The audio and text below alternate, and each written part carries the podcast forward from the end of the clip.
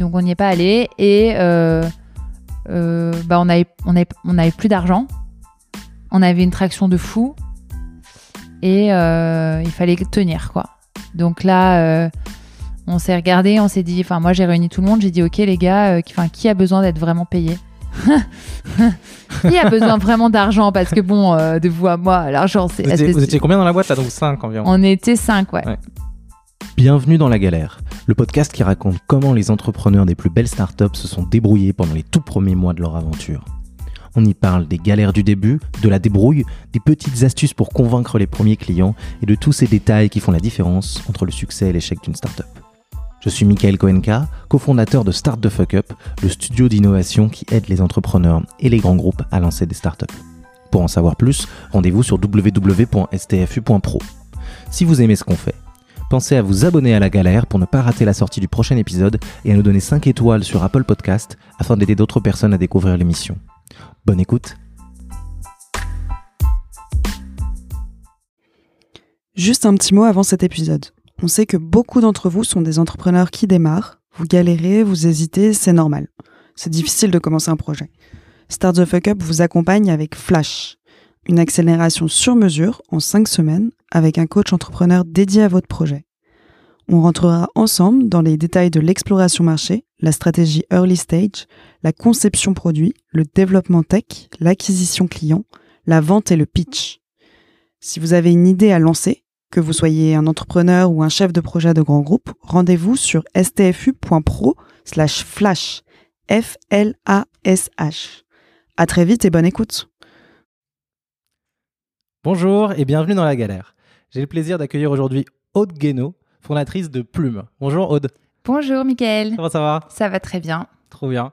Est-ce que tu peux nous raconter un petit peu euh, qu'est-ce que c'est que Plume et comment t'en es arrivé là? Eh bien, l'histoire de Plume, c'est tout d'abord euh, bah, mon aventure professionnelle, puisque j'ai enseigné pendant 12 ans les lettres modernes dans une zone sensible, dans les Yvelines. Donc, j'ai enseigné le français. Et ensuite, je me suis rendu compte qu'il y avait quand même un sujet autour de l'expression écrite, puisque, en fait, l'expression écrite, c'est quelque chose qui est extrêmement discriminant pour les enfants, mais qui est en réalité très peu enseigné, voire pas enseigné. Et donc, en 2018, euh, j'ai lancé Plume, qui est une application qui permet aux enfants de pratiquer l'expression écrite et d'écrire leurs propres livres. D'accord. Et toi tu dis que c'est pas très enseigné l'expression écrite, on parle de dictée, de choses comme ça, c'est ça hein?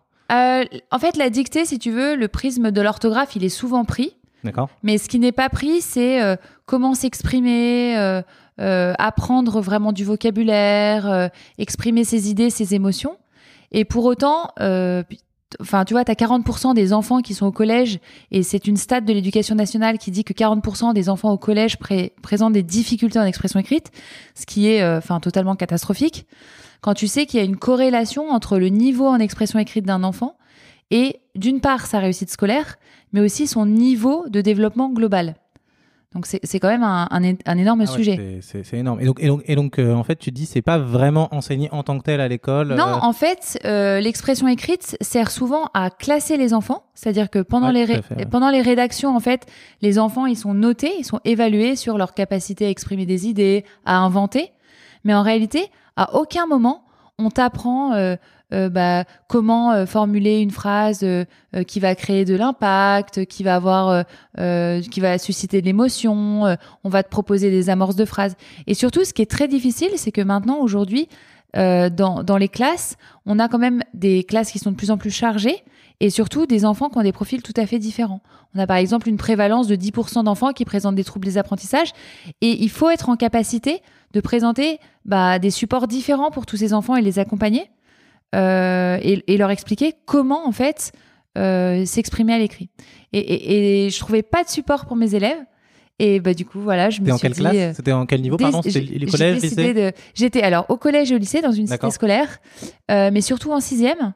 Ah oui. Euh, et, et en fait, ce qui est très frappant avec les élèves de sixième, c'est qu'ils sont dans une tranche d'âge où ils devraient être le plus enclins à euh, écrire des histoires, écrire des choses, etc. Puisque c'est une période qu'on appelle une période sensible pour eux.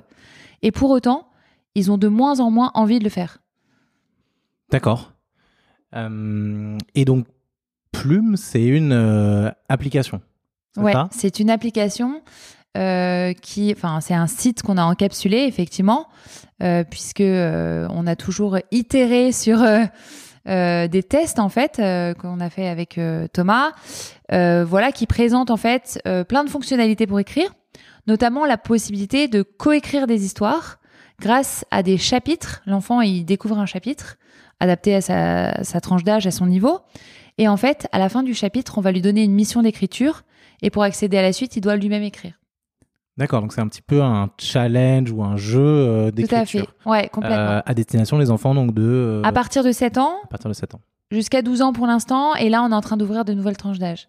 D'accord, ok, super. Et aujourd'hui, Plume, c'en est où? Eh ben en fait, on est hyper content parce qu'on a 35 000 familles inscrites, 15 000 enseignants. Euh, donc ça fait énormément d'élèves, tout ça. Surtout, on a été euh, labellisé par l'éducation nationale. Donc ça, c'est quand même pour l'enseignante que je suis euh, une super reconnaissance. et puis, on, a, on vient de finaliser notre premier tour de table à 2,5 millions, donc on est hyper content. Pour une boîte dans, dans l'éducation, effectivement, c'est pas mal. Bravo, en tout cas. Ouais. on va revenir sur tout ça. Et donc, et donc est-ce que tu peux revenir un petit peu à toi, ton, ton histoire personnelle donc, Comment tu, comment tu t'es dit que tu voulais être euh, professeur? Bah Alors, euh, d'aussi loin que je me souvienne, j'ai toujours voulu être professeur de français. Ah oui. Donc, euh, c'est une espèce de vocation. je me rappelle en quatrième, je voulais déjà être prof de français. J'adorais le français. Ma prof de français m'avait dit qu'il fallait que j'écrive, etc. Donc, j'ai toujours eu cette fibre autour de l'écriture, le plaisir des mots. Euh, et, et, voilà, et donc j'ai eu une carrière euh, professionnelle euh, à l'éducation nationale, tout ce qu'il y a de plus linéaire. J'ai fait une hypocagne, une cagne, le CAPES, la GREG, et j'ai enseigné, enfin tu vois, une courbe, c'est une trajectoire extrêmement... Ah bah, quand on sait ce qu'on veut, en même temps, il n'y a pas besoin de faire des détours. voilà, donc c'était extrêmement, tu vois, cadré. Euh, et puis j'ai enseigné, et puis j'ai eu des responsabilités, je, formais d'autres enseignants, j'avais une classe cinéma, enfin je faisais vraiment beaucoup de choses. J'ai adoré enseigner et c'est quelque chose qui ne me quitte pas. C'est vraiment, je pense, une vocation. Euh, j'ai vraiment adoré ça. Je suis tombée amoureuse de mes premiers élèves. Honnêtement, c'est quelque chose qui, qui est palpitant, quoi, qui, qui, qui, qui, change chaque jour, où on rencontre des, des élèves incroyables, etc. Mais j'étais quand même, euh, j'avais toujours ce truc où je me disais, euh, quand même, euh, il y a dans, notre façon d'enseigner, il y a quelque chose qui ne fonctionne pas. on a besoin de personnaliser bien plus les apprentissages, d'une part. D'autre part, on a besoin de beaucoup plus d'efficacité, c'est-à-dire qu'on a besoin de mesurer l'efficacité de ce qu'on fait. Aujourd'hui, c'est quelque chose qui est peu fait. Et enfin, la dimension d'inclusion, quelque chose qui me manquait, parce que je voyais que j'étais pas euh, en capacité de prendre en charge tous les élèves, notamment ceux qui rencontraient des difficultés, parce que tout simplement, un enseignant peut pas euh, euh, éditer 30 interfaces différentes ou 30 supports différents quand il enseigne. C'est tout bonnement impossible. Quand tu dis 30 supports différents, tu, veux dire pour un groupe d'élèves de la classe pour chaque élève retard, par exemple leur faire un devoir personnalisé à eux et à leur niveau tout ça, à fait. support. Ouais. Par exemple tu vas enseigner je sais pas moi euh, l'orthographe, tu as des enfants qui ont besoin vraiment de reprises extrêmement précises. Euh, et c'est pas possible. Et pour l'expression écrite, c'est pareil. Et pour l'étude de la langue, c'est pareil, etc. Et donc, je me disais, mais dans le fond, je fais pas bien mon travail parce que je, je, je n'apporte pas de solution. En apportant une, une réponse globale, en fait, je, je n'aide réellement personne. C'est euh, alors il se trouve que j'ai fait un stage en soutien scolaire pendant six mois dans une dans une zone d'éducation prioritaire à Toulouse. C'était incroyable. Et effectivement, j'ai ressenti ça parce que tous les élèves que je voyais, euh, ils avaient besoin vraiment statistiquement de deux fois plus de temps d'explication que qu'ils pouvaient l'avoir en cours quoi. Et ils venaient travailler avec nous euh, de manière assidue les maths et la, et la, et la physique et on les aidait vraiment à rattraper le retard. Mais il fallait vraiment plus de temps avec eux et reprendre les bases et enfin. Et souvent des choses que, que que tu soupçonnes pas en fait. Ouais. Ouais, c'est presque impossible pour un professeur qui se retrouve avec combien d'élèves dans, dans, sa bah, classe En hein, moyenne, entre 25 et 30. Ah oui, ok, ouais, c'est quand même, voilà, ça c'est impossible. Et, euh, et alors ce sentiment-là, euh, est-ce qu'il était partagé euh, par, euh, par, par, tes collègues ou pas? Bah écoute, oui, si tu veux, moi je, je, dis toujours qu'un petit peu les enseignants sont des entrepreneurs qui s'ignorent, parce qu'en fait, je, je, parmi mes collègues, j'ai toujours constaté énormément de dévouement, enfin même un côté un peu sacrificiel de de d'enseignants qui font des projets incroyables pour valoriser les, les enfants les plus en fragilité, euh, qui essayent de, de combler le retard, euh, qui qui ouais qui s'échignent avec beaucoup d'ingéniosité à créer des nouveaux supports. Mais dans le fond, on n'a pas tout le temps besoin de, de créer des nouveaux supports. En fait, on a besoin d'outils qui s'adaptent à tous nos élèves.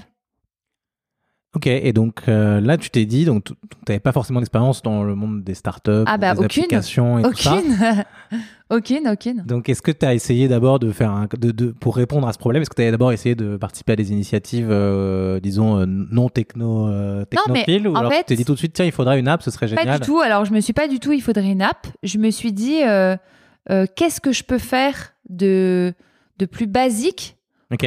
Pour voir si ça convient à quelqu'un ou si ça intéresse des gens. Et alors après, Thomas, quand j'ai rencontré, m'a dit, mais en fait, tu as créé un MVP, mais je savais même pas ce que c'était, j'ignorais euh, tout ça. Euh, il m'a dit, c'est super, tu fais du lean startup. je lui ai dit, de quoi tu parles? Je ne savais pas du tout. Et en fait, j'avais créé un... Ce que j'avais fait, c'est que j'avais créé un PowerPoint où j'avais écrit moi-même euh, les premières histoires de plumes. Donc, j'avais écrit une dizaine d'histoires. Et sur chaque slide du PowerPoint, j'avais écrit un chapitre. J'avais mis des illustrations libres de droit. J'envoyais aux parents d'élèves et euh, je leur demandais si, si ça intéressait les enfants de compléter des histoires, si, si la- ça les incitait à écrire ou pas. D'accord. Donc ça, c'est donc t'as eu l'idée et, et l'idée de attends, comment t'as eu l'idée de faire ce ce ce tout ce ce, bah, cette- ce prototype avec des histoires En quand fait, même très axé sur les histoires Bah, et compléter l'histoire. Déjà, comment t'as eu l'idée En de ça? fait, je me disais, euh, dans le fond, ce qu'il faudrait, c'est c'est de permettre aux enfants d'avoir un projet concret. Donc, enfin, la pédagogie du projet, c'est quelque chose qui est hyper avéré et auquel je crois beaucoup. Euh, d'ailleurs- Enfin, d'ailleurs, j'avais fait mon mémoire Un projet, c'est dessus. quelque chose, ils sont plus autonomes. Ils et, sont euh, plus et- autonomes et surtout, de ils ont une réalisation sociale et concrète euh, à la fin de, de, du projet, tu Quand vois. tu dis social, ça veut dire qu'ils le Ça font veut en groupe ou c'est Non, par ça veut dire qu'ils peuvent le montrer. Un, c'est un objet social. Et par excellence, bah, écrire un livre, c'est un objet social, tu vois. Donc, j'avais cette idée de, euh, il faudrait qu'ils puissent avoir un objet social euh, à montrer, tu vois, écrire un livre. Et euh, évidemment, bah, moi, je codais pas une seule ligne de code. Enfin, voilà. Je, je connaissais personne. Je me suis dit, ben, je vais, je vais voir si ça. Je voulais, je voulais juste voir, sincèrement, si ça intéressait des gens, en fait. Donc, je me suis dit, bon, bah, je vais faire un PowerPoint. Trop bien. Mm. Et donc, tu as reproduit un peu l'expérience que tu voulais que les, les, les enfants vivent, hein, donc euh, sur ton application, c'est-à-dire d'écrire vraiment une histoire et tu l'as envoyée aux parents. Donc ta cible, c'était quand même les parents. Ouais, c'était les parents. D'accord. C'est toujours les parents C'est toujours les parents. toujours les parents. C'est toujours les parents et les enseignants maintenant. D'accord. Mais initialement, c'était vraiment les parents, ouais. D'accord. Et donc tu l'as envoyé à des parents d'élèves de ta classe? Ouais, des parents d'élèves de ma classe. Je me souviens, j'avais ouvert une page Facebook et je disais euh, envoyez-moi en MP euh, votre email pour que je vous envoie euh, mon prototype. Et j'avais recueilli, je me rappelle, 67 emails. Mais de gens de. Alors, pas que ta classe, du coup, là. Pas de ma classe, de mes copines, euh, tu vois. Ok. Et je disais, euh, j'avais écrit, donc j'avais mis, euh, je me rappelle, 3-4 posts sur une page Facebook et euh, j'avais harcelé tout mon entourage pour aller liker la page Facebook, tu vois, le truc inutile. Et en fait, voilà, puis j'avais dit, ouais, c'est le moment ou jamais et tout. Et puis j'avais recueilli 67 mails.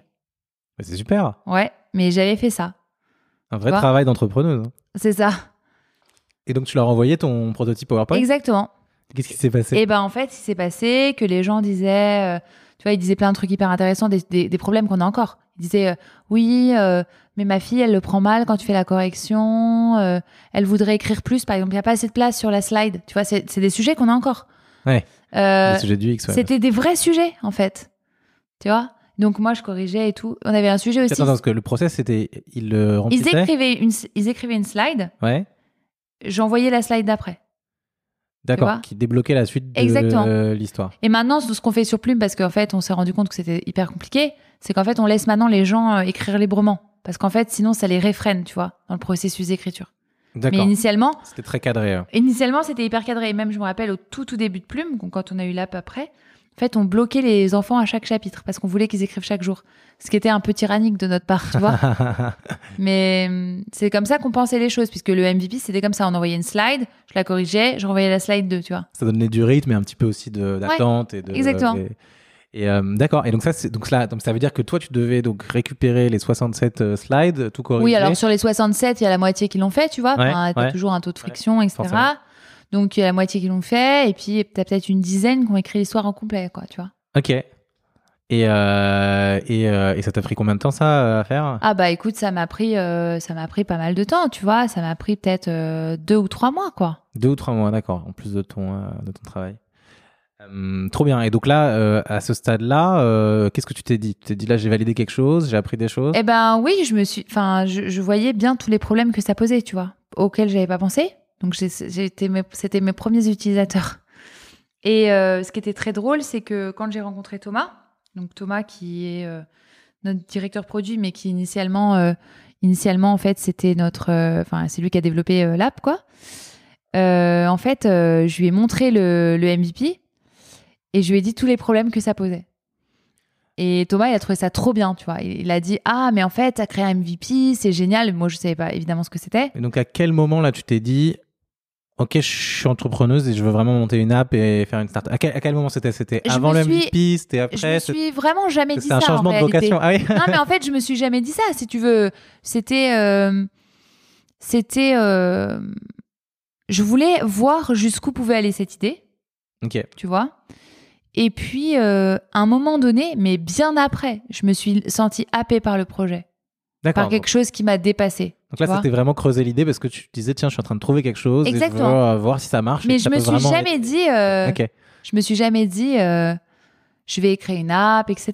Tu vois. Et donc ta démarche pour rencontrer euh, Thomas, donc c'était quoi? C'était par Alors, hasard ou c'était ah vraiment non, une démarche pour trouver un cofondateur? Parce que C'était pas, pas c'était pas par hasard. En fait, donc j'ai parlé rapidement. Donc comme je harcelais tout mon entourage pour très important de faire ça. ah Les mais entrepreneurs harceler ses écoutent, proches. harceler d'abord tous vos proches. Exactement. Et, et les gens croient qu'il faut jamais parler de son idée, mais en fait c'est exactement l'inverse. Il faut parler le plus possible parce que en fait les gens sont très enclins à vous aider et sou- souvent vous le soupçonnez pas. Et, et su- et surtout les gens ont des talents insoupçonnés et souvent on n'est pas au courant. Donc euh, enfin moi j'étais Ou des contacts. Exactement. Ils connaissent des gens, euh, etc. Donc, comme j'étais dans une phase de harcèlement de mon entourage, euh, il s'est trouvé que j'ai également harcelé mon meilleur ami qui est Benjamin Touvrez, donc qui s'est révélé être mon associé un peu par défaut parce qu'il m'a dit euh, non mais c'est génial, euh, euh, tu vas me dire ta solution, euh, on va monter un truc. Enfin, c'est lui vraiment qui, qui m'a dit tout de suite ça va marcher. Enfin, mon mari. Ton meilleur ami. Ouais, mon mari ricanait un peu, tu vois, en mode ha ha ha, encore une lubie.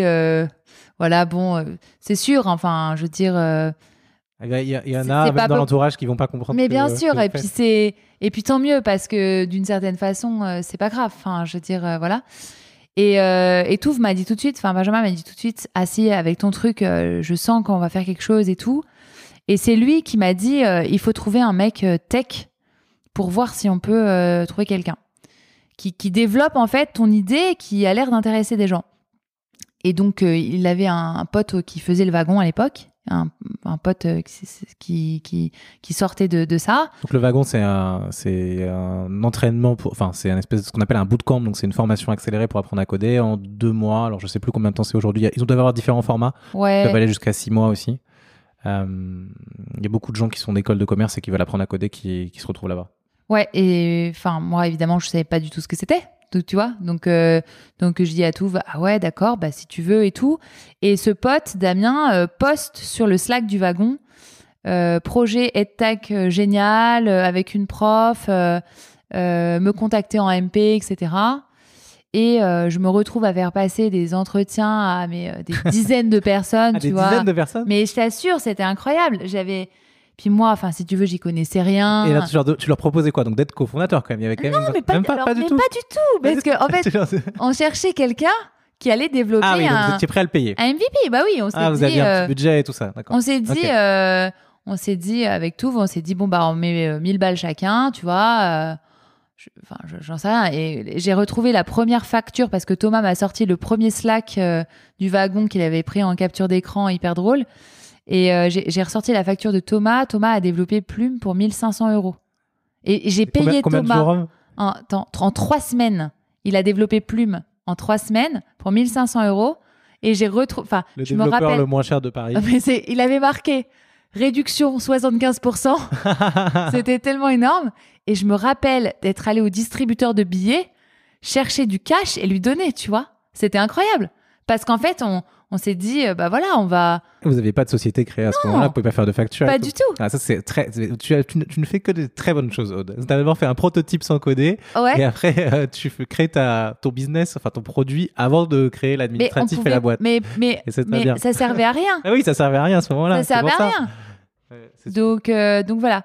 Et d'ailleurs, on a immatriculé la boîte bien après quand on a participé à la fabrique à Viva, parce qu'on était obligé. Mais sinon, on- à, quoi- à quoi bon, tu tout, vois tout à fait d'accord. Ça servait à rien.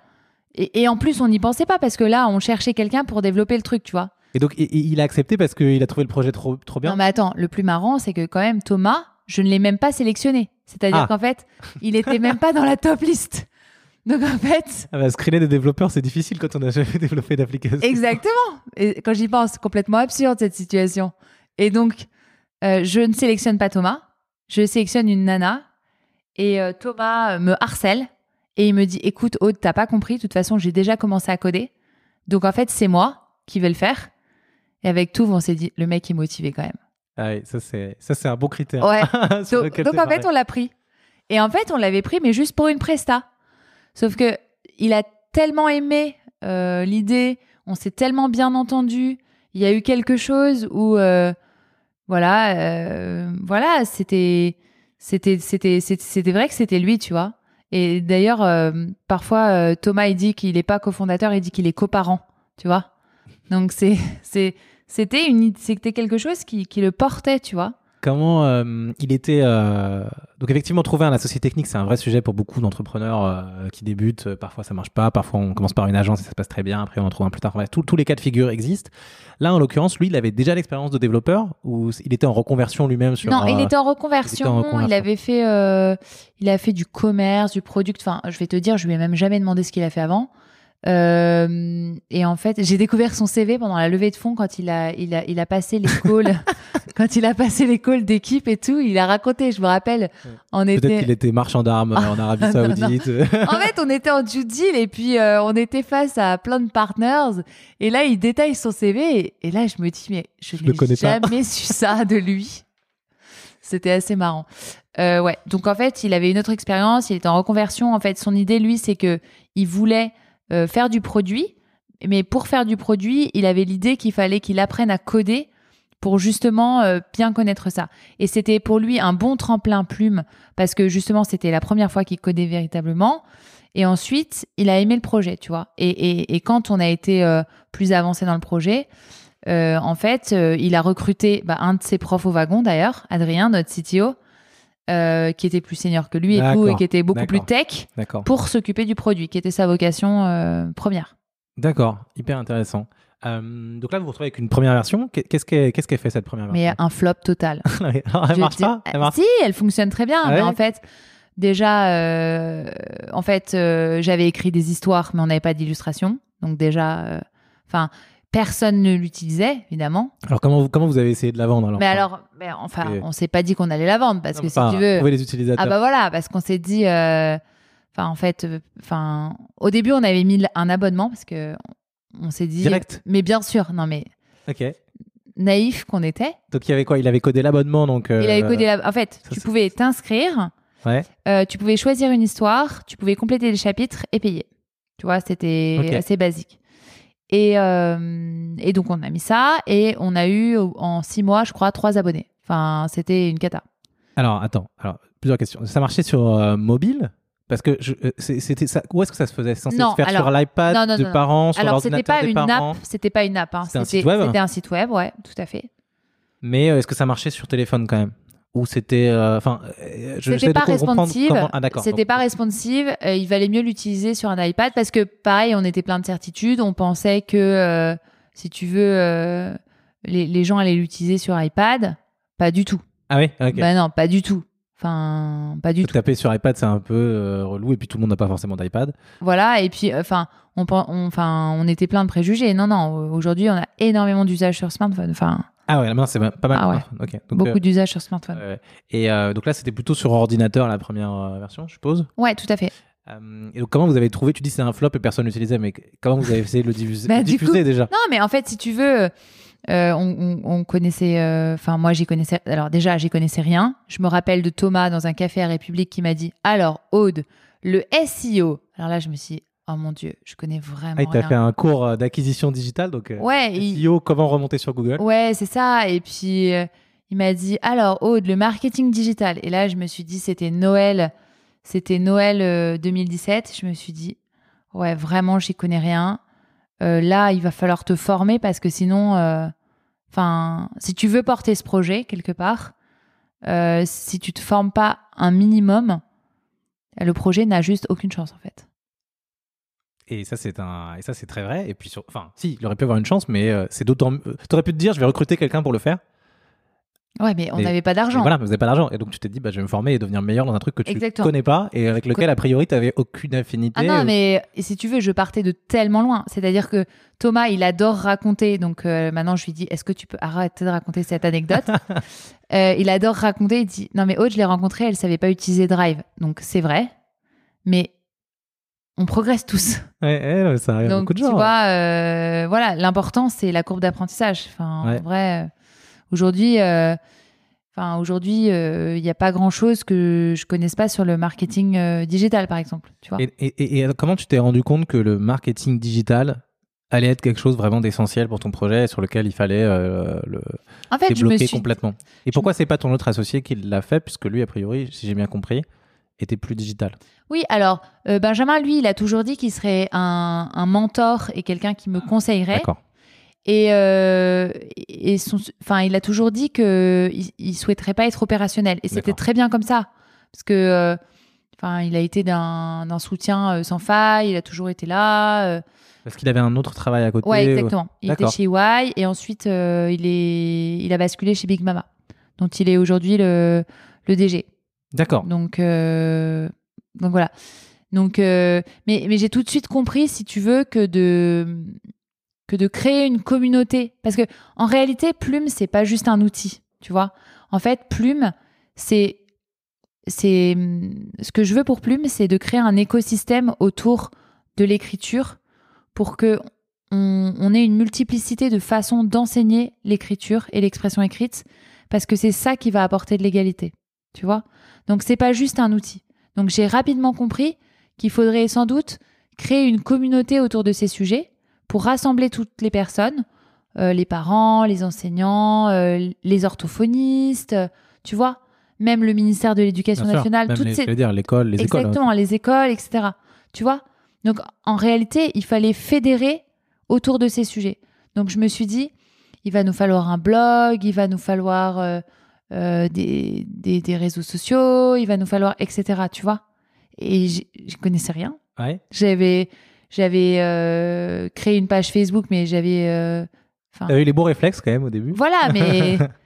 tu vois Et, do- et donc après, donc là, tu t'es un petit peu formé à ça. T'as as suivi Ouais. des cours particuliers. J'ai suivi euh, des cours de marketing digital. je sais pas si je peux dire le- l'école, mais. Ah si si si si. euh, Sur, on était euh, ravis de faire de la, de la, de la pub quand. euh, Ouais, quand- bah, quand des gens, ça bien passé. hein. du marketing digital sur Live Mentor, tu vois, euh, qui était à ses débuts. Et t'as fait quoi? T'as fait euh, Google, Facebook Ads, Google Ads J'ai fait, euh, ou- j'ai fait euh, le copywriting, j'ai fait ouais, ouais, Facebook, Instagram. Ça t'a pris combien de temps? Bah, je faisais ça le soir, tu vois. Je faisais ça parce que j'enseignais en fait. Ah hein. oui, en plus t'enseignais, ah oui, bien sûr. J'enseignais. Donc je faisais ça le soir. J'aimais bien parce que si tu veux, en fait, tu avais une sorte de, de plateforme où tu pouvais regarder tes vidéos quand tu voulais. Ouais. Donc quand j'avais un petit peu de temps, euh, je regardais une vidéo, euh, tu vois. Et euh, ça, c'est bah, aussi excellent conseil à tous les entrepreneurs. hein. Se former au marketing digital, enfin pour vraiment 90% des projets, c'est euh, essentiel en fait. Et euh, il Ouais. y a plein de plateformes qui le proposent, Live Mentor, mais aussi Germinal avec l'antichambre. Et euh, ok, donc là, tu es devenu un petit peu euh, une as de toutes les techniques. Et donc, comment qu'est-ce que vous avez mis en place pour essayer de vendre cette première version? Enfin, en tout cas, Eh ben en fait, euh, oui, ce qu'on s'est dit, c'est que d'abord, on voulait de l'usage. Donc en fait, on a tout mis en gratuit. Ouais. Euh, et on voulait collecter avec Thomas un maximum de retours utilisateurs. Donc c'est ce qu'on a fait. Euh, et on itérait en fonction de, de ce que demandaient les utilisateurs. Et comment vous trouviez les clients? Enfin, les utilisateurs. Eh ben ça, euh, sur la page Facebook, sur des groupes de profs, euh, etc. D'accord, donc vous, vous, vous envoyez sur plein de groupes de profs pour Ouais. qu'ils relayent à leur classe ou des choses Ouais. comme ça, vous utilisez, d'accord. Il n'y avait pas d'approche de- ciblée des parents sur Facebook avec de la publicité à ce stade, d'accord. Bah non. Et vous êtes arrivé avec combien de, de- donc à combien d'utilisateurs sur cette euh, première version? On est arrivé, euh, bah, on a eu un petit millier d'utilisateurs. Ok, C'est pas euh, exceptionnel, mais si tu veux, c'est significatif pour, euh, pour construire un produit, quoi. ouais, trop bien. Et donc là, euh, vous avez comment ça s'est passé? Il y en a qui l'utilisaient pas, il y en a qui l'utilisaient. Bah voilà, et puis euh, on a eu la chance d'avoir euh, donc euh, bah, on, on a immatri- on a fini par immatriculer la société parce qu'il y a eu le, le concours de la Fabrique à Viva qu'on a remporté. donc là, vous pitchez aussi en même temps à des concours Exa- pour. Enfin juste à, juste à un concours à ce Ah concours-là, ouais ouais. J'avais un pote qui m'avait Vous avez dit juste euh, fait Aviva et vous avez gagné? Ouais.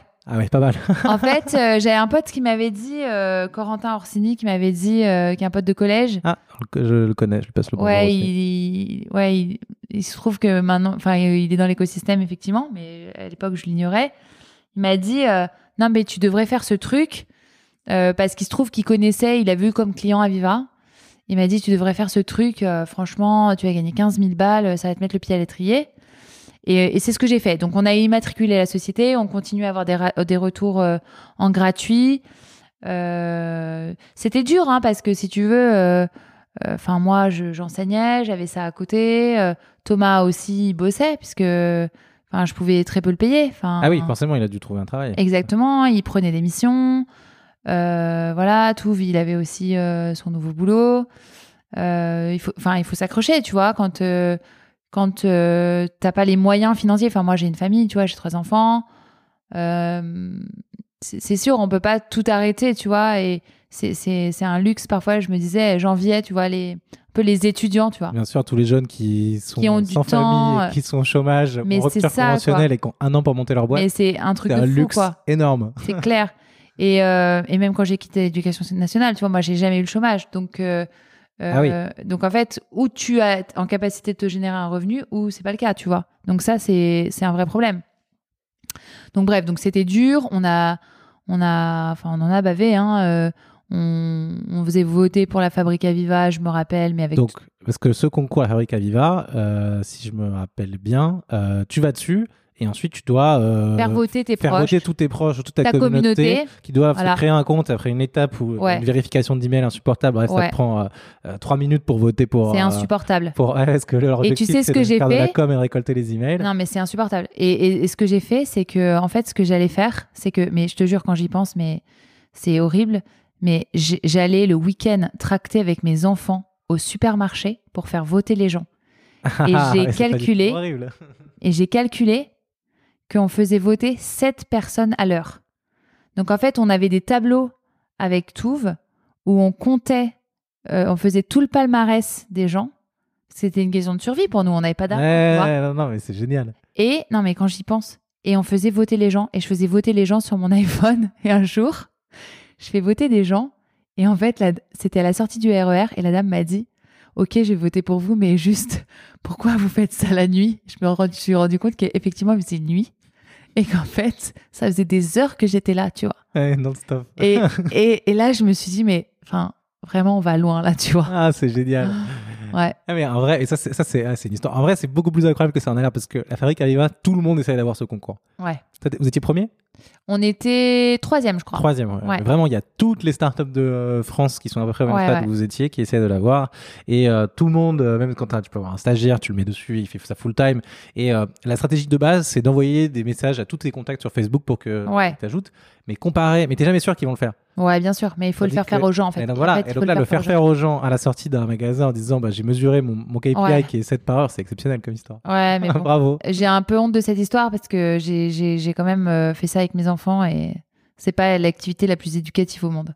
Bah, ils pourront dire qu'ils l'ont fait une fois dans leur vie. Et puis, euh, ça apprend la, comme dirait mon mari, ça apprend la persévérance. Eh, tout à fait, tout à fait. C'est Ouais. un stage de commercial en accéléré. Ouais, c'est ça. Et donc, tu vois, on avait ça, donc c'était hyper dur. Euh, c'est vrai que quand on a gagné, ça a été un souffle parce que déjà, on avait 15 000 euros sur notre compte, ce qui nous paraissait une somme exceptionnelle. Euh, voilà. Et puis, euh, donc, on a gagné ça. Du coup, euh, on s'est dit, bon, on le fait ou pas maintenant? Tu vois, il y avait quand même une certaine légitimité avec la Fabrique à. On a eu des articles de presse. Il y a des vrais entrepreneurs qui nous ont dit, votre truc, ça tient la route. c'était c'était important pour nous, tu vois. Et ça, tu n'avais pas de contact d'ailleurs, parce que ça, le feedback effectivement d'autres entrepreneurs à ce stade, Ouais. ta boîte, tu l'avais pas Non. eu euh, avant. Non, non. Et, donc ça, c'était c'était vraiment intéressant. Et donc là, euh, Corentin, pareil, m'a dit, euh, écoute, bah, c'est le moment où il faut que tu te décides. Tu y vas ou tu y vas pas? Je lui dis, je me rappelle, je corrigeais le brevet. Je lui dis, bah écoute, je crois qu'on y va là. hein. Il m'a dit, ok, bah il faut que tu trouves des fonds. De, de combien t'as besoin De combien t'as besoin pour tenir un an? J'avais calculé, j'avais besoin de 87 000 euros pour tenir un an.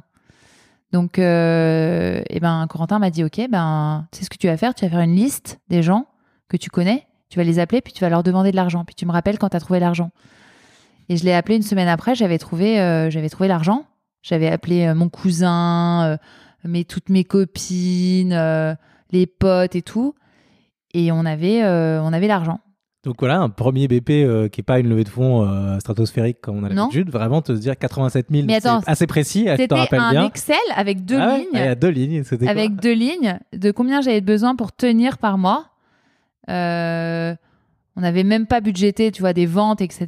On disait, en, en- le, au pire du pire du pire, si on sert, on a besoin de combien pour, pour être crédible en un an. Ok, et ça incluait du développement produit ou là c'était juste. C'était payer Thomas, Ouais. euh, payer Thomas, me payer un minimum, tu vois, genre un SMIC, euh, payer des illustrations, euh, payer ouais, de, de la tech, un peu de, de feature, tu vois, un peu de retargeting, enfin, tu vois. Trop bien. Et donc là, vous avez fait votre première levée de fonds? Ouais, exactement. En l'été, quoi. L'été qui a suivi, juste après la fabrique à Viva, on a levé ouais, euh, 87 000 euros. Et enfin, c'était incroyable, tu vois. On savait, on n'avait même pas d'idée précise de ce qu'on allait faire de cette somme, tu vois. Avec les 15 000 de la fabrique à Viva, ça faisait beaucoup d'argent. Euh, et là, on s'est dit, bon, bah, c'est parti, tu vois. Et alors, qu'est-ce que vous avez fait dans cette, euh, dans cette deuxième phase? Bah alors dans cette deuxième phase déjà, euh, moi j'ai commencé à me dire qu'il fallait que je me mette à, à mi-temps, tu vois, à l'éducation nationale. Et en fait, euh, ça a pas tenu très longtemps parce que si tu veux, au bout de deux mois et demi, enfin le projet était tellement chronophage et j'avais, j'avais, j'avais pas envie de de mal faire le projet, tu vois. J'avais Ouais. envie de le faire à fond. Donc euh, c'est là que j'ai décidé en, en janvier 2019 de quitter l'éducation nationale. Ce qui a été un déchirement pour moi. Enfin, honnêtement, euh, c'était hyper dur. Je me rappelle de discussions avec Touve et, et Touve me disait, mais on a déjà pris cette décision, donc euh, arrête. Et je me rappelle, enfin, j'avais les papiers à signer. Ah, mais Je- C'était ta vocation quand même. mais c'est ça, exactement. Tu vois, et c'est, c'est, voilà, et je me rappelle, je pleurais et tout, et tout me disait, mais, enfin, on a déjà pris cette décision, arrête, enfin, certes, mais c'était dur, tu vois. Voilà, et donc, euh, et donc là, on, on- ça a concordé aussi avec le moment où on est rentré chez The Family. Euh, C'était quoi vos actions à l'époque là? Chercher un incubateur? Ouais, exactement. Chercher un incubateur et une stagiaire. On lui a fait passer, je me rappelle, elle s'appelait Julie, notre première stagiaire. On lui a fait un- passer un process de DG avec Touve, alors que c'était juste une stagiaire, tu vois. On l'a Ah, bah, il a fait EY, hein, donc euh, Ah ouais. Et donc, on lui avait fait passer un process de ouf, etc. Et donc, euh, on, on rentre chez The Family grâce à Alice Zaguri qui, qui, qui force le truc auprès de, de Oussama. Et, euh, et nous voilà chez The Family, euh, moi, mon Mac, ma stagiaire et Thomas en distanciel, tu vois, parce qu'il était en Australie à l'époque. Et, et voilà. Là, t'es vraiment rentré dans l'écosystème euh, Et startup euh, Et ouais, parisien, alors, quoi. Moi, Le- le c'était, tu vois, euh, quelque chose, je connaissais rien. Donc Alice m'avait dit, si tu as besoin de quelque chose, tu demandes. Ok, j'ai compris cette règle. Donc, euh, et puis c'était incroyable. J'étais assise à côté d'entrepreneurs euh, incroyables, tu vois. Il y avait les mecs de Totem, euh, Ouais. il y avait les mecs de Conto. euh, Enfin, ouais, il y avait Raphaël. Donc, il y avait, il y avait Balthazar. Enfin, c'était des gens incroyables. Et je passais mon temps à leur de poser plein de questions, tu vois. et ils étaient genre hyper stoïques, ils m'expliquaient, tu vois. Alors que, quand j'y pense, je devais leur poser des questions, mais complètement, enfin, stupides. Eux-mêmes aussi, ils ont posé des questions à des gens, ils ont reçu de Ouais. l'aide, euh, en échange. Mais c'était euh, ça, incroyable. C'est le jeu des entrepreneurs. ce, ça. ce, ce lieu qui était incroyable, qui était magique, extrêmement beau, euh, nous servait de, de locaux, donc on recevait des clients, tu vois, c'était incroyable. Tu vois, on était là genre, mais c'est vos locaux Ouais, bien sûr, c'est nos locaux, tu vois, en fait. voilà. Et en fait, tu pouvais parler à tout le monde et à des entrepreneurs, mais vraiment incroyables. Et moi, ça m'a, ça fasciné parce que j'ai pu apprendre énormément de choses dans cet écosystème. Euh, j'ai adoré euh, écouter Oussama. Le soir, il y avait des dîners, il y avait des conférences. Enfin, c'était, vraiment incroyable. et, d'ailleurs, j'ai énormément appris. Enfin, je dois beaucoup à The Family, hein, je pense qu'il faut le reconnaître. Euh, voilà, et puis j'ai toujours gardé bah, maintenant des personnes qui m'accompagnent toujours, notamment Alice, enfin, dont je suis assez proche et, et que j'aime beaucoup et qui m'a toujours conseillé, tu vois. Enfin, c'était. euh, C'est hyper important d'avoir des, des, des, des mentors euh, de la scène, enfin qui vont avoir ce rôle justement à la fois de, de coach, parce que Ousamar, il a quand même euh, euh, cette force, tout de family, c'est l'idée de, de, de coacher des, Ouais. jeunes qui se rendent pas compte qu'ils peuvent être entrepreneurs et et donc c'est un, écosystème parfait pour quelqu'un qui Exactement. connaît pas du tout le, qui vient pas du tout. Et, on y est resté euh, pendant plus d'un an. Et euh, on a appris énormément de choses. On a testé plein de business models. On a créé un blog. On a fait énormément de choses. Et donc, c'était quoi vos actions pendant ce. Donc, là, tu dis, là, ah, au début, tu travaillais un peu le soir et le week-end. Là, tout d'un coup, tu t'es retrouvé à mi-temps. C'était pas suffisant et tu t'es mis full-time. Ouais, tout d'un coup, j'avais tout mon au- temps pour mon projet. Ouais, et, tu vois et du coup, ça en prenait encore plus. C'était incroyable. et du Non, mais c'était incroyable. D'un coup, j'avais tout mon temps euh, pour ce projet. et Qu'est-ce que tu faisais du. Alors, qu'est-ce que je faisais? Ben, en fait, euh, je faisais euh, des réseaux sociaux, euh, je me formais sur l'acquisition, euh, euh, on, on tournait des vidéos, tu vois, par exemple, pour voir si ça impactait les gens. Euh, Oussama m'avait dit d'appeler toutes les personnes de mon entourage qui étaient dans ma cible et de leur vendre un abonnement. Et j'appelais des personnes toute la journée, ils me disaient Ouais, j'adore cette énergie. Ouais, ouais, d'accord, mais c'était hyper dur, tu vois. Ah, et le cold, euh, le cold calling. Ah euh, ouais, c'était incroyable. On faisait ça et on écoutait les gens, tu vois, pourquoi, euh, pourquoi ils utilisaient, pourquoi ils utilisaient pas, qu'est-ce qu'ils aimaient, qu'est-ce qu'ils aimaient pas. Euh, Il y, avait des moments qui étaient hyper durs de désespérance, tu vois, où tu disais, bon, bah c'est fini, tu vois, personne n'y croit. C'était quoi les, les grands moments de désillusion? Oh, bah écoute, euh, on, on se demandait si on allait trouver un business model, tu vois, par exemple. On se demandait vraiment si on allait trouver un business model euh, jusque- jusqu'en 2019. En 2019, euh, j'ai signé mon premier contrat B2B d'ailleurs grâce à The Family. Euh, et là, j'ai compris que on allait pouvoir faire quelque chose. Mais au début, le, le produit était tellement euh, prim- primaire, enfin, je sais pas, lacunaire, quoi, tu vois, que... Tu as mentionné le mot MVP tout à l'heure qui signifie euh, produit minimum euh, viable. C'est souvent un mot un peu stylé pour décrire euh, un produit de briques et de broc. Enfin, Ouais, et exactement. qui- Et qui, qui fonctionne, qui Et en fait, quoi. et si tu Mais- veux, Et qui permet de démarrer. exactement, mais si tu veux, enfin l'expérience et utilisateur, enfin, je disais même à Thomas, j'avais honte que les gens mettent leur carte bleue là-dessus. C'est tu parfait. vois. Si tu as honte au moment où tu lances ton premier Non, produit, mais je me disais, je disais à Thomas, mais franchement, il y a même pas d'illustration, tu vois, c'est chaud. Euh, Thomas avait appelé une de ses potes pour faire des illustrations. D'ailleurs, la fille, elle travaille toujours pour nous maintenant.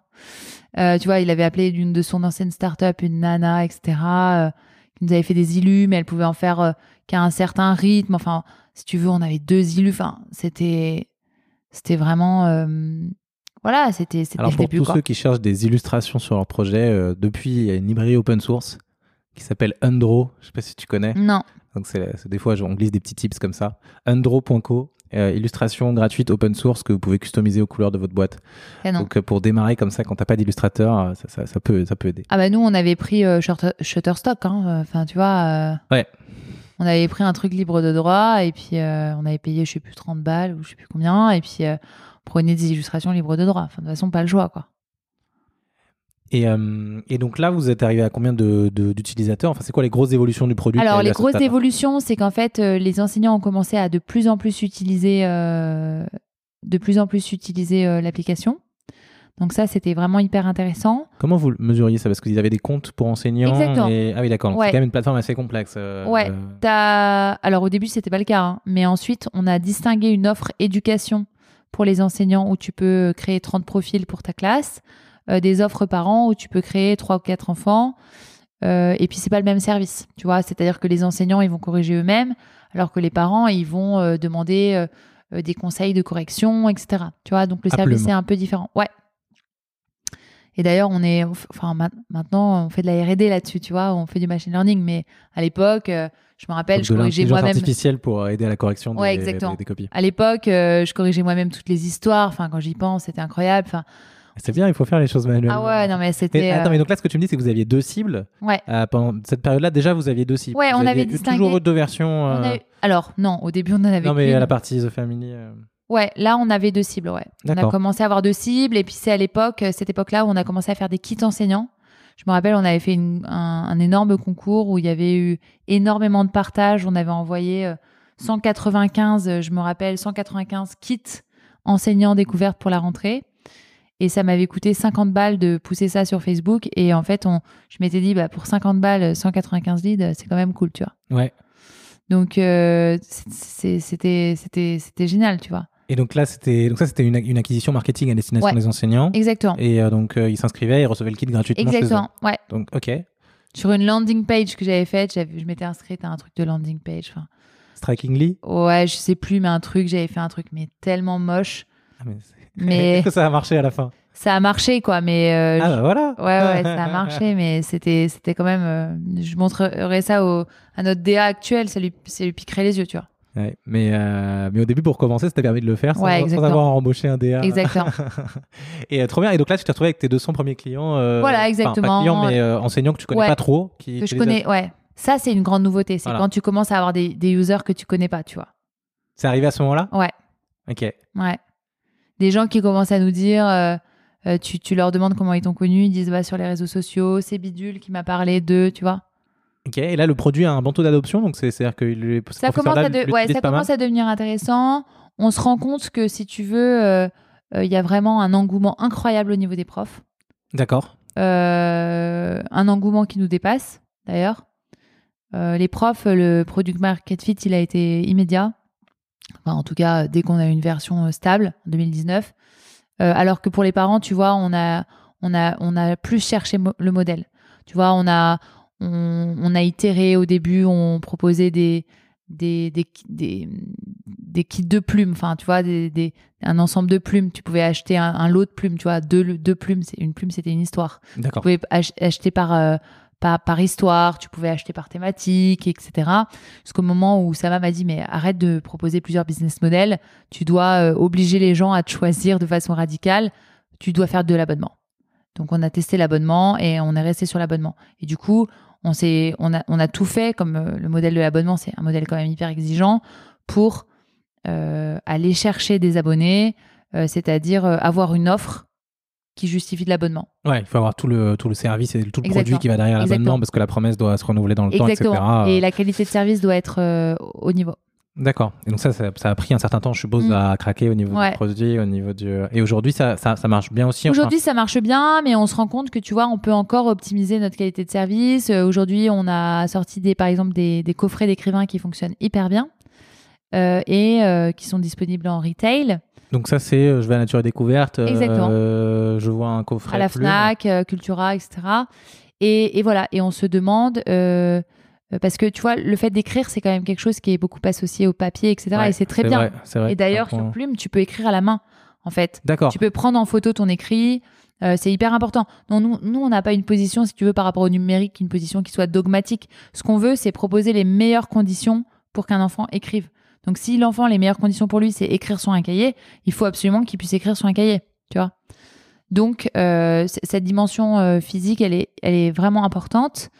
Euh, et c'est pourquoi ben, on la propose. Et, et on, on se rend compte que c'est vraiment important pour les parents. Il y a beaucoup de, il y a beaucoup de, de craintes au niveau notamment des écrans. Enfin, c'est le frein numéro un des parents.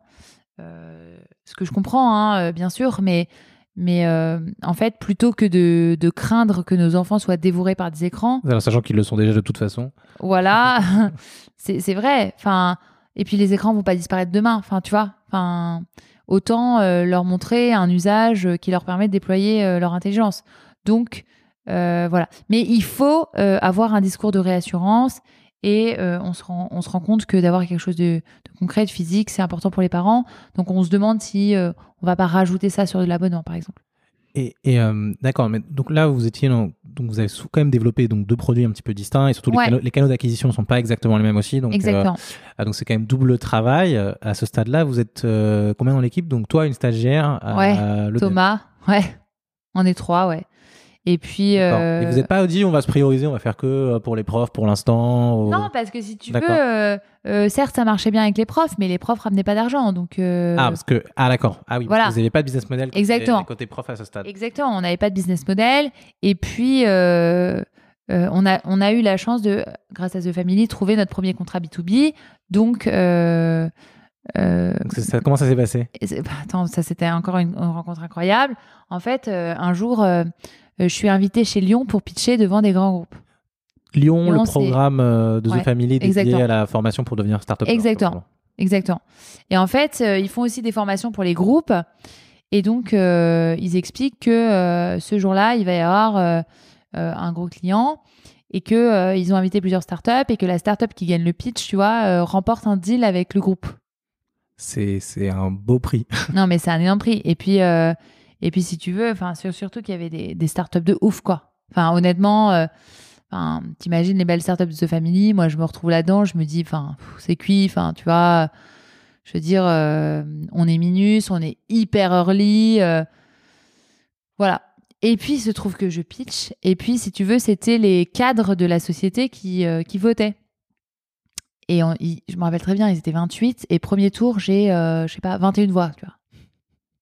Là, je me dis, what? Qu'est-ce qui se passe? Et en fait, euh, je remporte le truc. Incroyable. Génial. Et c'est comme ça que j'ai signé mon premier contrat B2B. Et en fait, c'est là que j'ai compris qu'en fait, euh, tu vois, le modèle, il était beaucoup plus euh, profond que ce que, que, ce que j'imaginais initialement, tu vois. Donc c'était qui le client? Enfin peut-être tu peux en parler. Ah bah oui, je peux en parler. C'est la Caisse d'épargne, qui est un super, euh, qui est toujours client chez nous d'ailleurs. Euh, et, euh, et voilà. Et puis Et ils l'ont acheté pour. ils nous ont acheté pour leurs collaborateurs et les enfants de leurs clients des De leurs collaborateurs. Ouais, Euh, ben, ouais. les enfants des collaborateurs et les enfants des clients, ils ont acheté des coupons pour aller sur Plume. Même leurs clients Ouais. de la caisse. D'accord. Euh, combien il... y a combien de coupons dans l'histoire là? Bah, il y avait pas mal de coupons. Il y a Pas mal de coupons, d'accord. Il y avait pas mal de coupons. Et euh, tu vois, c'était incroyable parce que nous, en termes de développement, euh, c'était euh, c'était incroyable. Tu vois? Donc, Et là, on a compris que, en fait, faire du B2B, euh, ça nous permettait de faire du chiffre d'affaires, mais en plus, ça nous ramenait des leads B2C qu'on n'avait pas besoin de financer. Et que derrière, on pouvait, tu vois, convertir ces gens euh, pour faire, euh, tu vois, des abonnements, par exemple. Ah oui, parce que là, la caisse, c'était une opération promotionnelle de la caisse qui, pour ses clients, va leur offrir Ouais. trois coupons plumes. Ils vont Voilà. pas leur payer l'abonnement à vie non plus parce que bon, Exactement. pas- Voilà. Et donc après, ces clients-là, ils sont onboardés et Ouais. euh, ils peuvent devenir clients payants pour vous. Ouais. Ah bah vous aviez un business model finalement. Et ben voilà, exactement. Ok. Euh, ah et super révélation ce truc-là. Pourquoi vous aviez pas euh, prospecté euh, les grands groupes avant ça ou ou l'éducation nationale en fait? Mais peut-être que vous aviez essayé, mais ça, c'est des cycles de vente très Ouais, longs. c'est des ça, c'est autre cycles de vente très longs. Et puis, on était, et puis, il faut que. Des appels d'offres. ouais, exactement. C'est quand même hyper compliqué. Il faut avoir quand même une robustesse au niveau juridique, une robustesse financière aussi. Tu vois, c'était pas du tout. Vérifie tout ça dans les cases de l'appel d'offres. Ouais, d'accord. Ce qui est normal. Enfin, je veux dire, euh, c'est- enfin, c'est, ils se prémunissent de, de plein de risques, ce qui est tout à fait normal.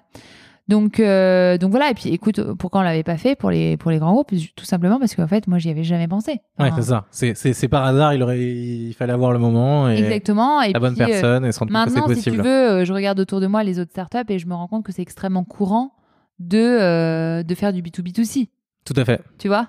Mais sauf que moi, si tu veux, ayant aucune culture de startup, Ah, c'est même la culture grand groupe en plus qu'il faut avoir, donc c'est encore euh, autre chose. Il faut savoir qu'ils vont faire des opérations marketing parfois et qu'ils sont prêts à payer des choses. Enfin, c'est- non, Ouais. un truc de niche quand même. ouais, ouais, ouais. Donc en fait, j'en avais absolument pas conscience. Ouais.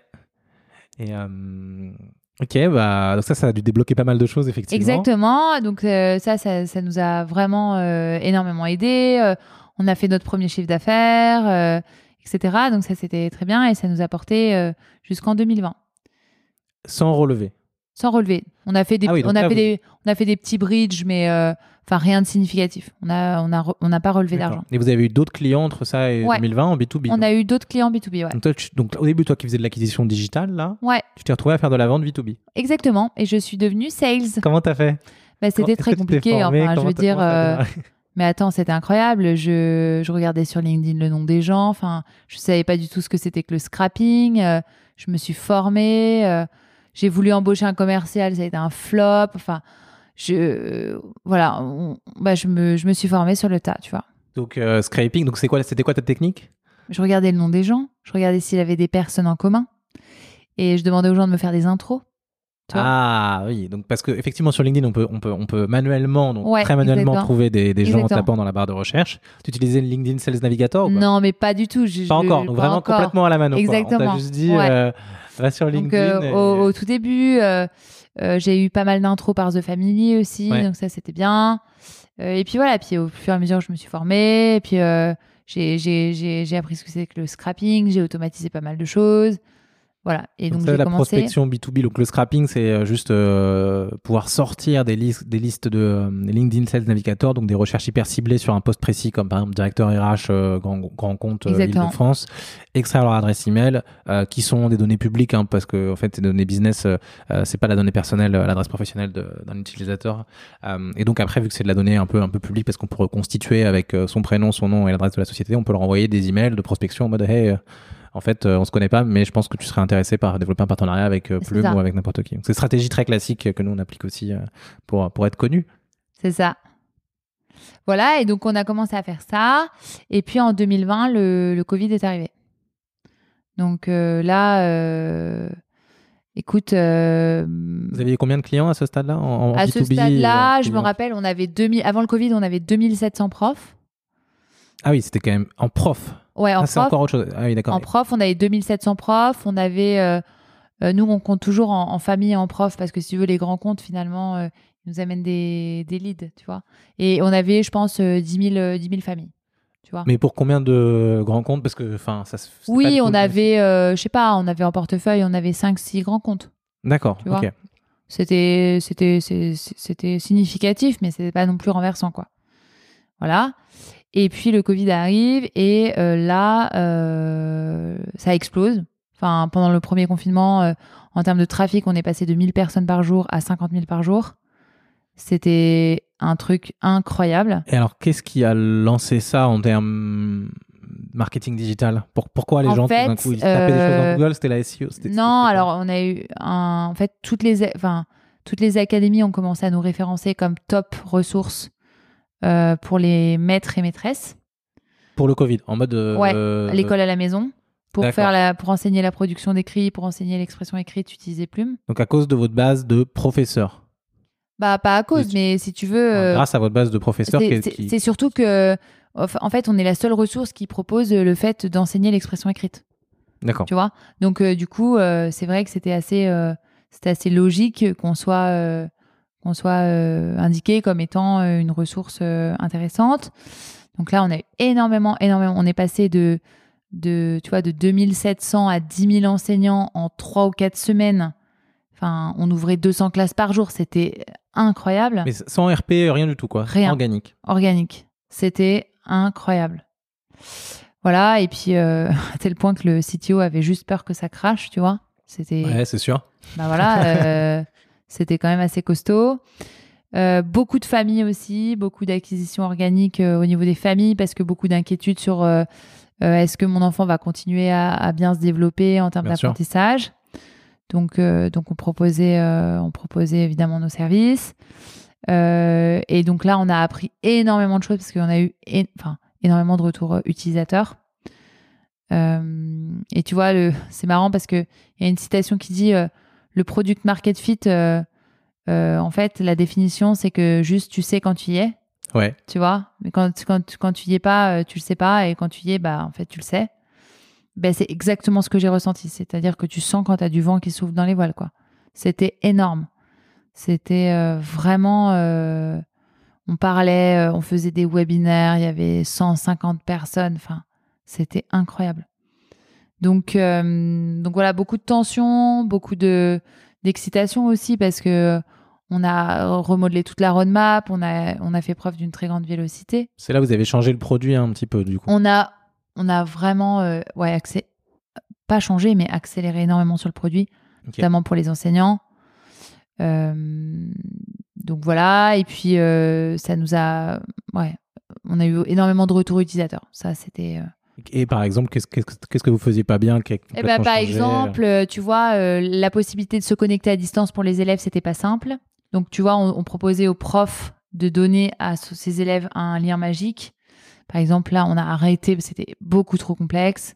On leur a donné un code, tu vois. Enfin, des choses euh, hyper simples, en fait, où les gens nous disaient, bah, écoutez, ça fonctionne pas, tu vois. Ouais, d'accord. Donc, euh, voilà, beaucoup de retours. euh, Et Ok, et l'expérience elle-même, euh, les histoires qui les écrivent, enfin les débuts d'histoire et tout ça, comment vous les écrivez? Là, tu as mentionné un CTO, donc le CTO est arrivé Ouais. aussi dans cette période-là. Adrien, entre- il est arrivé. euh, non, il est arrivé en 2019.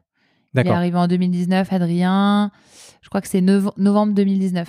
Il est Et vous pouviez lui payer un salaire déjà Alors, la question du salaire. En fait, il était en free pour nous. Et euh, Adrien avait gentiment accepté que je le paye quand j'avais de l'argent. Donc, euh, quand par exemple un grand compte me payait, je payais Adrien. Tu vois, donc en fait, la réalité, c'est que je le payais euh, deux, trois fois par an. Tu vois, D'accord. quand j'avais de l'argent. D'accord. Et lui, il était full-time? Non, pas du tout. Ah, il, prenait des clients aussi. euh, exactement. Il était- prenait des clients. euh, et rapidement, Adrien m'a dit qu'il voudrait investir dans la société.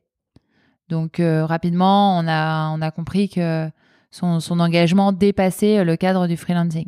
D'accord, c'est bon signe. Mm, exactement.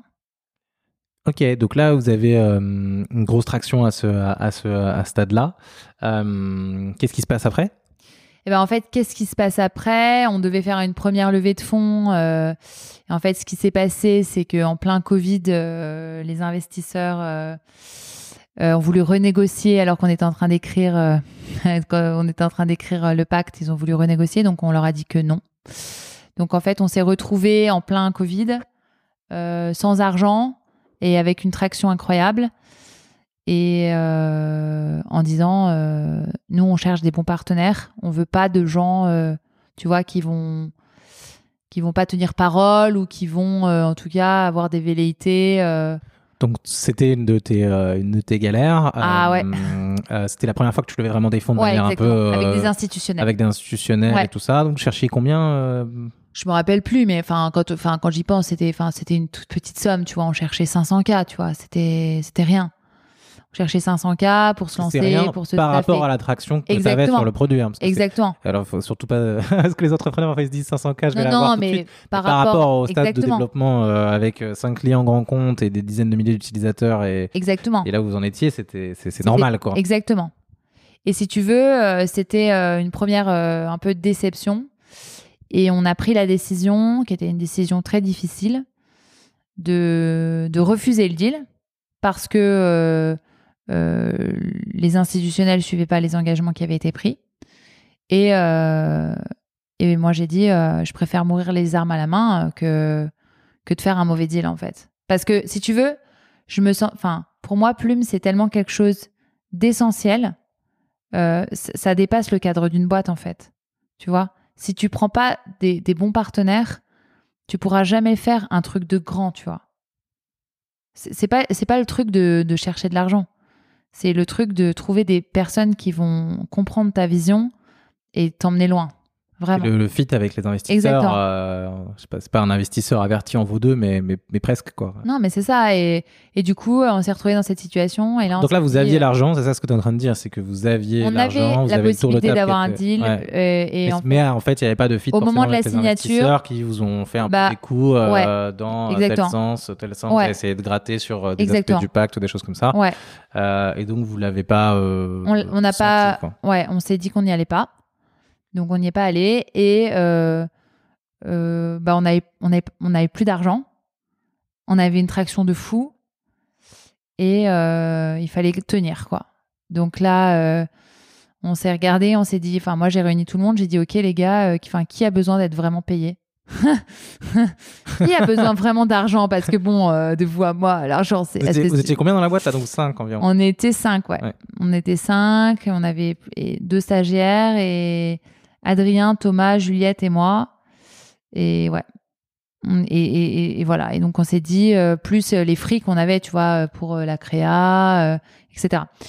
Et on s'est dit bon bah on venait d'obtenir Wilco. Alors ça, ça a été quelque chose qui nous a aussi beaucoup aidé. Un une- prêt. euh, Ouais, c'est quoi un prêt d'honneur. En fait, Wilco, c'est un prêt d'honneur euh, par la région euh, qui permet aux, aux startups en, en amorçage d'emprunter euh, 150 000 euros. C'est 150 000 euros. Ouais. En fait, c'est 50 000 euros par associé. D'accord. Donc, euh, C'est- Oui, t'empruntes un peu en perso. En perso, ouais, en fait, en exactement. ouais. donc on s'est dit, euh, euh, bon, euh, on préfère ne pas signer ce deal, mais on va faire de la dette et on va tenir. et on va aller chercher des clients parce que dans le fond, c'est ça qui est sain de faire. Voilà. Et on a, on a fait ça. Et il se trouve que. Ça veut dire, en plus de Wilco, vous êtes allé emprunter. euh, Non, on a pris juste Wilco. Ah, d'accord. Ouais. Et BPI, enfin, si, BPI nous a fait un prêt aussi. D'accord. Ouais, BPI nous a fait un prêt. Et euh, parce qu'on avait des chiffres quand même, tu vois, on avait, enfin, on avait de l'usage et tout, tu vois. Ah, si BPI euh, vous fait pas un prêt, je sais pas à qui BPI fait un prêt. non, non, mais euh, on avait beaucoup d'usage. Et donc, c'est à ce moment-là qu'on a rencontré euh, nos premiers investisseurs institutionnels, euh, bah, Marc Ménazé avec euh, Fondeur Futur. Et euh, ça, c'était le deal incroyable. Euh, c'est que Marc a dit, euh, Marc a dit, euh, ah non, mais euh, moi, euh, moi j'investis, moi j'ai essayé avec ma fille, euh, moi j'investis, euh, c'est combien ta valo? C'est-à-dire qu'en fait, j'étais en train de négocier avec les inv- investisseurs précédents où ça avait été un véritable calvaire, où ils semblaient ne rien comprendre à ce qu'on faisait, etc., pendant plusieurs mois. Et finalement, là, je me retrouvais avec un mec qui était un investisseur qui euh, me disait juste, c'est combien ta valo? Euh, On fait un virement, quoi. Euh, on s'est dit avec Thomas et on s'est dit avec tout, on s'est dit, euh, ok. C'était incroyable. C'était incroyable. Et, et en fait, ça s'est révélé être, enfin, il s'est révélé être un investisseur incroyable. Euh, Il pas- était seul sur le tour de table ou Ouais, il était seul sur le tour de seul table. sur le tour de table. Ouais, il était seul sur le tour de table, donc avec BPI. Et puis euh, Wilco, donc du coup, euh, c'était notre première euh, levée, tu vois, on a levé, je sais plus, c'était 400 ou 500 k, enfin, ce qu'on cherchait en fait. Ok. Voilà. Ce qu'on cherchait. Donc en fait, euh, tu vois, le, le tour s'est reconstitué assez harmonieusement. Et comme, enfin, Thomas m'a dit après, il m'a dit en fait, en réalité, tu vois, c'est que ça devait pas se faire avec les premiers, puisque finalement, euh, enfin, c'est vrai, tu vois, dans le fond, euh, c'était, c'était, ça devait pas se faire. Donc voilà. Et puis, enfin, Marc s'est révélé un, un partenaire incroyable. Il nous a aidé à, à signer des deals. Il nous a euh, présenté des gens de son réseau. Enfin, ça a été vraiment euh, une super rencontre. Donc euh, finalement, on s'en est sorti. Trop bien. Mm. Et, euh, qu'avez-vous fait de ces 500 000 euros alors? Eh ben, écoute, qu'est-ce qu'on a fait? On a commencé à recruter. On a, on a eu en, en, en septembre. Moi, j'ai signé les premiers CDI en septembre chez Plume, tu vois. Donc ça, c'était euh, pareil, c'était une étape pour nous, quoi. Donc euh, Adrien et Thomas sont passés en CDI, quoi. Tu vois. Ah oui, euh, ah oui, même les. D'accord. En plus, ils étaient. euh, Ouais. ok. donc ça, c'était pas des incroyable. nouveaux CDI. c'est- Ouais, non, non, c'était les personnes qui travaillaient chez nous depuis- historiquement. Exactement. ils avaient des parts aussi. Ouais, ils Bien sûr. Ouais, Ouais, ouais, en fait, ils étaient associés plus quand même payés en freelance. Ouais. Euh, et toi, tu étais en free. Et moi, je, ouais, j'étais en freelance aussi. Ah, en fait, c'est ça, exactement. Ok. Ah oui, donc euh, jusqu'à cette levée-là, vous avez été en mode, en mode, en mode galère, quoi. Ouais, c'est ça. Voilà. Donc ça, Donc voilà, donc ça c'était euh, voilà, c'était la rentrée. Et puis là, euh, on s'est dit bon bah avec cet argent, on a pareil, on a un an de cash. Avec euh, cet argent, on a on a un an de cash et euh, bah, va falloir aller chercher nos premières euh, KPI pour faire un vrai tour de table. Et, euh, et ben voilà, nous y voilà. Et donc, qu'est-ce que vous avez, vous avez fait donc exclusivement de l'accélération commerciale, enfin beaucoup d'accélération commerciale dans cette période-là? beaucoup d'accélération commerciale, euh, la commercialisation de notre, notre coffret d'écrivain, la structuration de l'équipe, euh, beaucoup de aussi de R&D. On travaille maintenant avec le CNRS, donc ça c'est c'est aussi une marche pour nous, tu vois. Pour- pourquoi faire la R&D En fait, on travaille à comprendre la- les caractéristiques des écrits d'un enfant euh, pour lui pour lui proposer les meilleurs parcours d'apprentissage. Donc tu vois, c'est on va proposer par exemple tout ce qui va être euh, remédiation instantanée, tu vois, tu vas tu vas dire à l'enfant bah regarde par exemple l'accord sujet verbe, tu vois.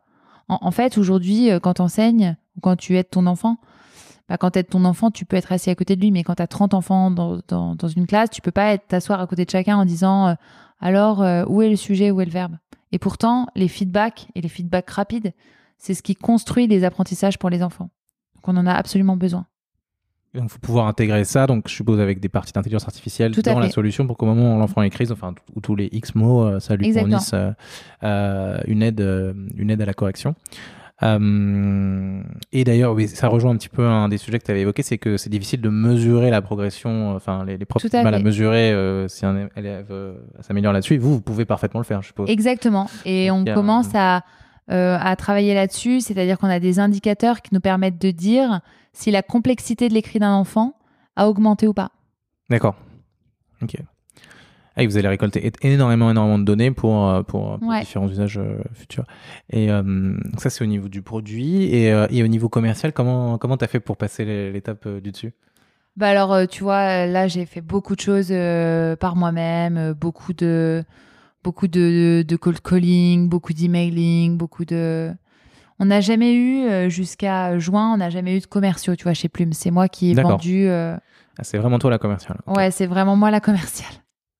Non, mais c'est important et c'est tant mieux. hein. C'est le rôle d'un CEO à la base Ouais. de, vendre la solution. De toute façon, si c'est pas toi qui le fais, euh, Ouais, qui, ouais, va, c'est sûr. qui va le faire Ah, Il y a souvent beaucoup de gens qui, qui, qui, qui nous pitchent leur boîte et leur, et leur rôle dans leur boîte et ils nous disent Ah, mais non, mais moi je veux pas être commercial, je, euh, je vais recruter un commercial pour le faire pour moi. En fait, c'est pas possible. c'est un, un petit peu illusoire parce que dans un premier temps, euh, personne mieux qu'un fondateur peut vendre sa solution. Exactement. Euh, trop bien. Et donc là, vous, avez, euh, vous êtes arrivé à combien de clients à ce stade-là? Euh, donc, tu veux dire maintenant ou Alors, au moment où vous avez fait donc là votre dernière levée, Ouais. on a fait notre, on a signé notre tour donc en juin et là donc on, on staffe énormément les équipes. Donc c'est ce que je te disais tout à l'heure, on a 35 000 familles et 15 000 enseignants. Le sujet c'est vraiment le déploiement marketing, chose qu'on n'a jamais faite jusqu'à présent. Euh, le, le fait de poursuivre la R&D, hyper important pour mesurer l'impact. Et d'ailleurs, on a avec nos actionnaires, on a une feuille d'impact qu'on suit, euh, parce qu'on est évalué sur des aussi des KPI qui sont extra-financiers. Donc ça, c'est hyper important. D'accord. Euh, voilà, donc on mesure notre impact et puis euh, euh, voilà des nouvelles fonctionnalités et des nouvelles façons d'écrire, notamment l'écriture libre, euh, des nouvelles tranches d'âge aussi. l'écriture libre, c'est euh, donc sur papier, hein, c'est ça? Ouais, l'écriture libre sur papier. papier, mais aussi euh, Tu la prends en photo et après ça rentre dans Exactement, et puis ouais, tu vas pouvoir sur l'application, euh, par exemple, écrire à plusieurs, euh, tu vas pouvoir euh, euh, écrire partir de zéro, et quand tu as besoin d'une idée, bah, qu'on te, qu'on te donne une idée de personnage, ce genre de choses. Ah oui, en fait, donc sous un, un- un premier euh, prototype et une proposition de valeur très simple qui est euh, La complétion d'histoire. la complétion d'histoire, en fait, Ouais. la, la- la complexité technique derrière, enfin, c'est pas complexité, mais le, le raffinement, disons, euh, technique euh, possible est, est- est- est énorme, quoi. Oui, fait. parce que nous, notre, notre volonté, notre mission, c'est de d'aider à la pratique de l'expression écrite pour le développement du potentiel créatif de tous les enfants, tu vois. Donc il y a la dimension créative, il y a les dimensions euh, goût et appétence à l'écriture, et il y a la dimension inclusive. C'est vraiment, euh, ouais, ça c'est comme Duolingo, un peu démocratiser Ouais. euh, le- le- le- la- l'apprentissage de nouvelles Exactement. langues avec, euh, avec des interfaces simples, mais sophistiquées Mm. derrière. C'est- incroyable. Et d'ailleurs, j'entends que tu t'es aussi formé à la tech, en fait.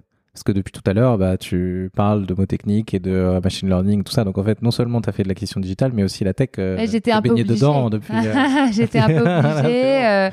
Euh, ça, c'est pas, j'ai pas fait de formation particulière, mais c'est au fil euh, des rencontres, euh, au fil des lectures aussi, que vraiment, ouais, j'ai j'ai travaillé ce point, effectivement. Et t'as fait du design aussi? C'est toi qui faisais les maquettes à un moment? Non, quand même du tout. pas. Ça, c'était Thomas. Ouais, c'était Thomas. Et ok, trop, trop bien, bravo. C'est quoi les plus grosses galères que tu as eues dans toute ton aventure? Oh là là, mais pff, on en a eu tellement. Enfin, je, dis souvent que si tu veux, ce qui rend supportable euh, ces galères-là, c'est euh, la satisfaction, tu vois, de voir que le projet avance. Mais enfin, tout à l'heure, enfin, ce que je te disais, c'est que hum, on, se rappelait avec Thomas euh, la plus grosse galère de notre levée de fonds. Euh, une de nos plus grosses galères, c'est ça quand même. On a un de nos BA qui est un de nos BA euh, donc euh, tout, tout début, donc qui a une place très importante pour nous déjà, euh, effectivement, c'est qu'il nous a, il nous a suivis depuis le début et, c'est mon cousin, il se trouve que c'est mon cousin. Et donc sur ce tour-là, il voulait remettre. Et il se trouve que son banquier ne voulait pas lui augmenter son plafond pour qu'il fasse un virement. Donc il fallait qu'il nous fasse un chèque. Sauf qu'il vit à Lille. Donc, euh, il fallait que je récupère le chèque avant une certaine date parce qu'en fait, tu as, un certain nombre de jours pour mettre les fonds pendant la levée de fonds. Et en fait, au moment de récupérer le chèque, à Châtelet, des personnes vont sur la voie, tout Paris est, est paralysé et je le rate et on ne se croise pas pour aller récupérer le chèque. Donc, j'ai dû traverser la France parce qu'ils partaient en vacances, enfin un truc de dingue. Et finalement, j'ai passé euh, deux jours dans le train pour aller récupérer un chèque avec Thomas au téléphone qui me disait euh, prends ce changement, t'inquiète pas, tu vas y arriver. Mais si j'ai optimisé le trajet, enfin c'était incroyable. on- on- en plus d'aventures euh, humaines, de connaissances et tout, c'est quand même très rocambolesque d'être entrepreneur. Il y a des petits moments comme ça de... où le monde, le monde s'acharne contre toi. De et tu sais pas trop solitude. comment faire. c'est ça. Euh, c'est vrai qu'en fait, on s'en s'en rend pas trop compte comme ça, mais, mais, mais en fait, il y a quand même une ténacité très très importante pour réussir au début avec un produit qui, qui marchote, mais voilà, il faut quand même tenir en plus de Ah son travail, en plus de tout, euh, Ouais. euh, sans être full time, sans rien du tout. Euh, Est-ce que ça a été compliqué de gérer ça avec ta famille? Parce que tu as mentionné ta famille, mais Oui, alors est-ce qu'ils comprenaient ce que tu faisais? pas vraiment.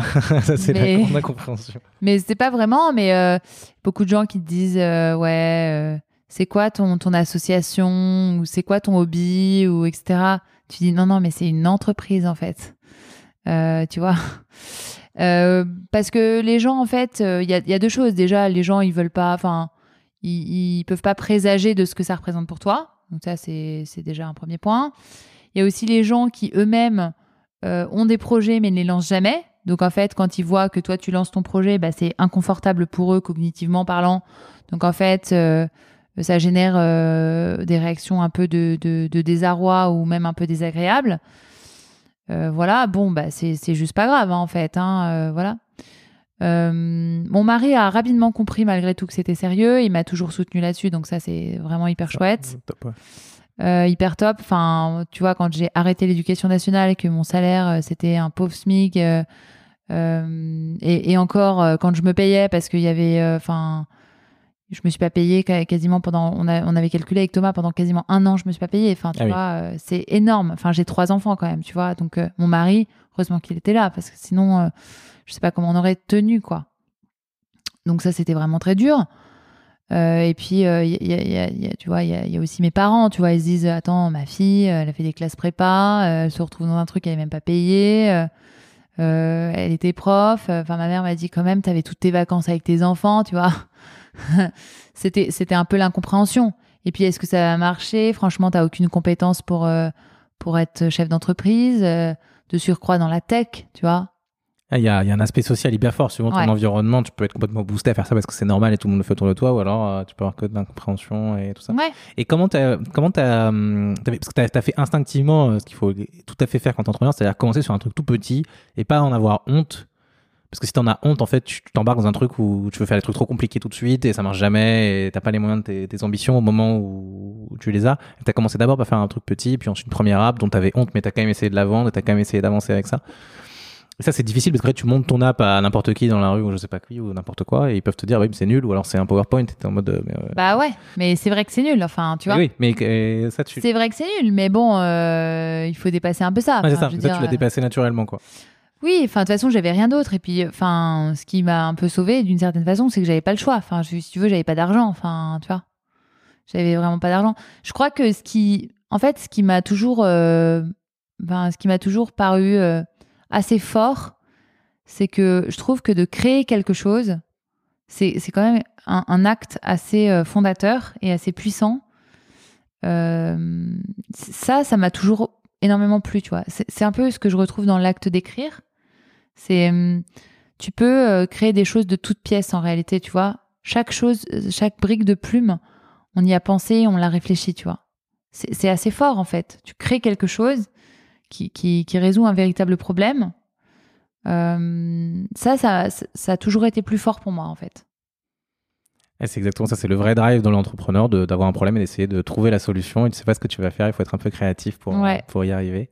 Euh, si, si on est là aujourd'hui, c'est aussi parce que tu avais posté un, un post où tu as dit que dans ta levée de fonds, euh, c'était un petit peu compliqué d'être une femme parfois. Ah oui, c'est sûr. Euh, Donc c'est des galères que tu pas trop mentionnées là pendant l'épisode, mais est-ce que tu peux nous raconter un petit peu Comme t'as quoi les galères sont multiples.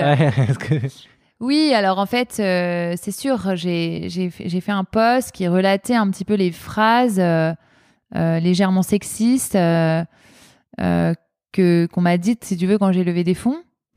Et c'était assez euh, Au cours d'une levée de fonds, évidemment, on voit beaucoup d'investisseurs Ouais, pendant le hein, roadshow, dans- exactement. roadshow, exactement. En fait, pendant le roadshow, centaine. tu, Parle à tout le monde, quoi. tu parles à tout le monde. En fait, ce qui se passe, c'est qu'une fois que ton deck est prêt, ton bébé est prêt, euh, tu, euh, bah, c'est le top départ. Et puis là, tu prends tes rendez-vous sur une période euh, assez, euh, assez serrée, quoi. Tu vois tout le monde en même temps. Tout le monde te pose des questions. Ensuite, les mecs shootent les, les term sheets. Et ensuite, tu négocies, quoi.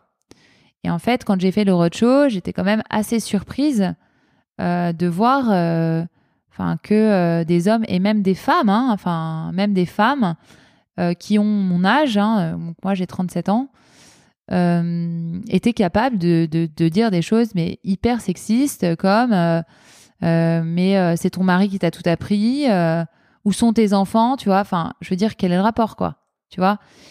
Et j'étais d'autant plus surprise que, euh, donc, au fil du temps, j'ai quand même créé un réseau entrepreneur euh, hommes et femmes. Euh, ce sont des remarques que les CEO hommes n'ont jamais, si tu veux. Enfin, c'est un fait. Et si tu veux, quand j'ai posté ce, ce post sur LinkedIn, il y a eu plein de réactions négatives.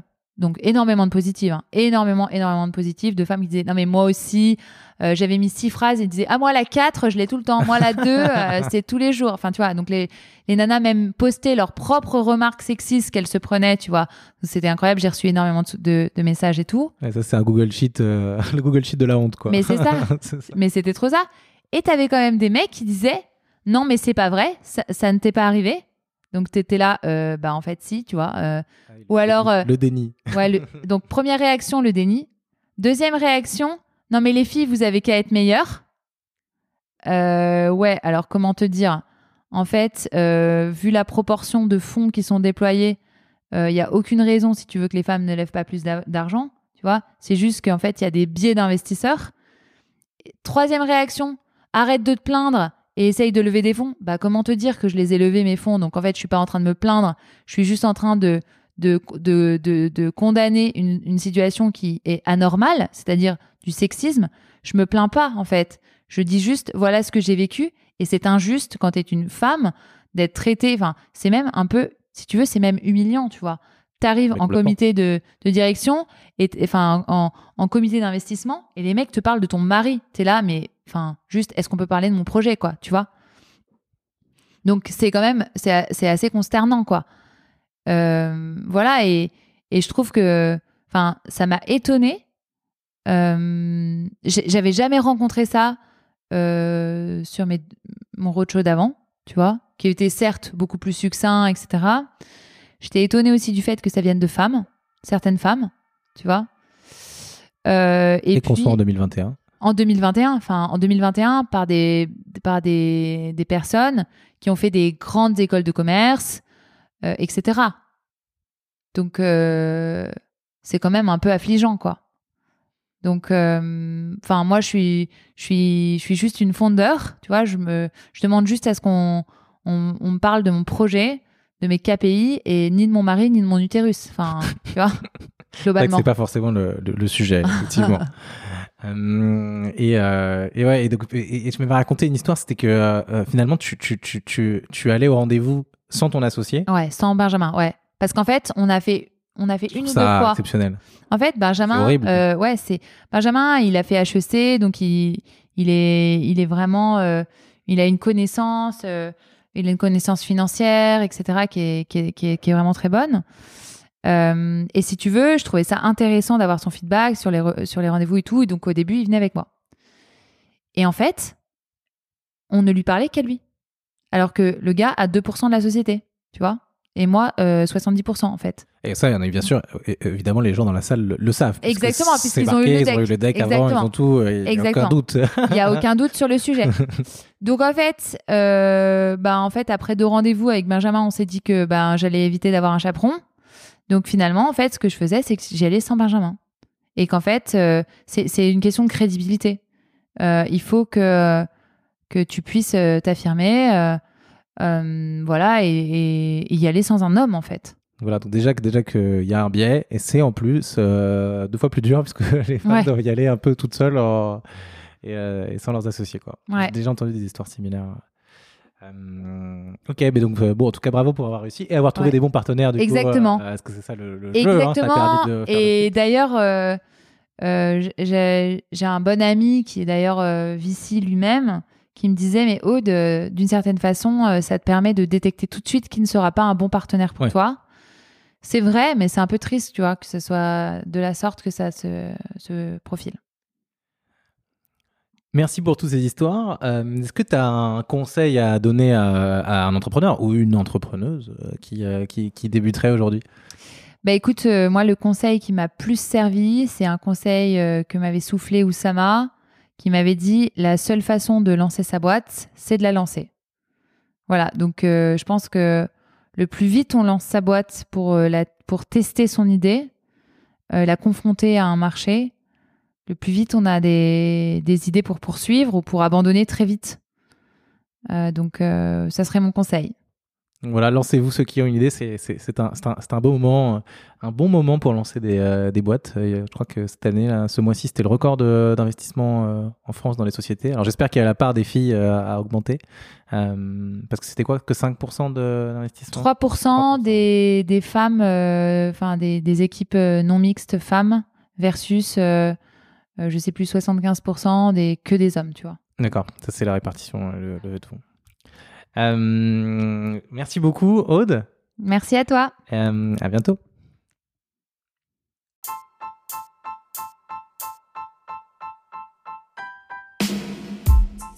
Si vous êtes arrivé jusqu'ici, c'est sûrement que l'épisode vous a plu.